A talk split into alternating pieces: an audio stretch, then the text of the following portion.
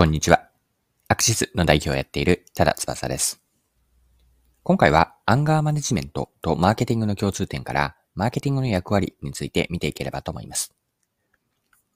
よかったら最後までぜひお付き合いください。よろしくお願いします。はい。少し前にですね、アンガーマネジメントについて興味があって何冊かまとめて本を読んでみました。そのうちの一冊がタイトル言っておくと、自分の怒りタイプを知ってコントロールする初めてのアンガーマネジメント実践ブック。著者は安藤俊介さんです。アンガーマネジメントで勉強になったのは、怒りが生まれるメカニズムでした。簡単に言うと、怒りのメカニズム、怒りが生まれるメカニズムというのは、次のようなプロセスなんですが、まず、こうあるべきという価値観、これが土台になります。こうあるべきという価値観、例えば、そうですね、公共の場では人に迷惑をかけず、マナーを守るべきであると。まあ、こういった価値観があります。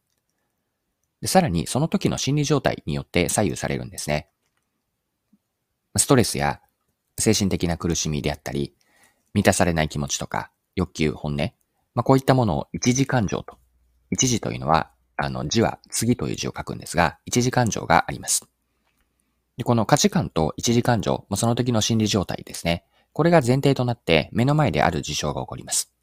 例えば先ほどの価値観の例で続けると、まあ、電車内でマナーを守らない人を見かけると。で、この時に価値観とか一時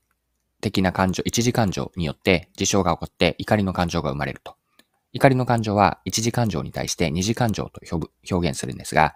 二次感情が生まれて、まあ、時には暴力的な行動に出ると。暴言を吐いたりとかですね。はい。以上が怒りのメカニズムなんです。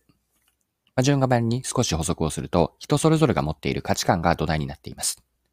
価値観は人によって異なるんですよね。自分の価値観に反するものは怒りにつながりやすいので、人によって起こるかどうかが違います。また、同じ人でも何かが起こった時のその時の心理状態、自分の心理状態によって、同じ出来事でも怒りの気持ちになることもあれば、穏やかなまま過ごせる場合もあります。まとめると、人によって怒ることへの前提に価値観とか心理状態が文脈としてありって、同じ人でも悩みやストレスの溜まった状態では怒りの沸点が低くなるわけです。はい。で、ここでマーケティングに話をつなげていきたいんですが、今見たアンガーマネジメントの怒りのメカニズムというのはマーケティングにも学びがあるんです。で、怒ることのプロセス、もう一度整理をしておくと4つあって、ポイントはまず土台として価値観があると。その時の心理状態、ここに起こった事象があって、それに対して怒りの反応を示し、見せてしまうと。こちら二次感情ですね。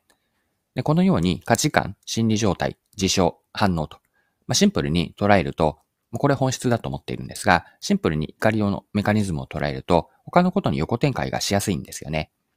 例えば、マーケティングに当てはめてみましょう。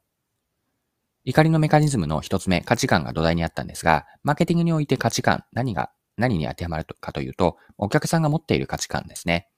何に価値を見出しているか、これお客さん固有のものでお客さんによって違います。次に二つ目の心理状態ですが、お客さんのニーズや望み、不満とか満たされない気持ちです。で、それ以外にも、潜在的なもっと奥にある顧客インサイトと呼べるものがあるんですが、もう奥にある普段は本人も気づいていないような気持ちですね。まあ、これを押されると態度が変わって行動につながるような心のホットボタンと。まあ、これが心理状態に当てはまるものです。で、こうした価値観と心理状態があっての起こった事象、これが何に当てはまるかというと、売り手からマーケティング施策によるお客さんへの働きかけです。お客さんの望みや不満とか、顧客インサイトを満たす価値提案をしていくと。これが起こった事象、起こる事象なんですが、これに反応してお客さんの態度変容や行動変容が変わっていきます。マーケティングによるお客さんの行動変容とか、態度変容もですね、これが生まれると。商品やサービスへの認知や興味であったり、価値イメージ形成、ポジショニングであったり、愛着からのブランド化と、まあ、こういったお客さんの反応につながるわけです。で、このようにアンガーマネジメントの考え方って、マーケティングの顧客理解に示唆があるんです。前半で怒りのメカニズムで見たように、人が怒りの感情を生む背景には価値観とその時の心理状態などの文脈があります。マーケティングも同じなんですよね。さんの態度変容や行動変容、例えば新しく知るという認知、興味を持つ、来店する、購入などの行動まで起こしてもらうためには、お客さんの文脈から理解することが重要なんです。理解の範囲はターゲットとするお客さんが持っている価値観とか心理までなんですよね。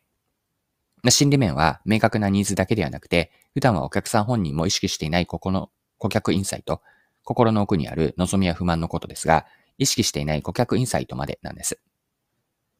お客さんを理解してのマーケティングの流れを整理すると、これから言う次のようになると思っていて、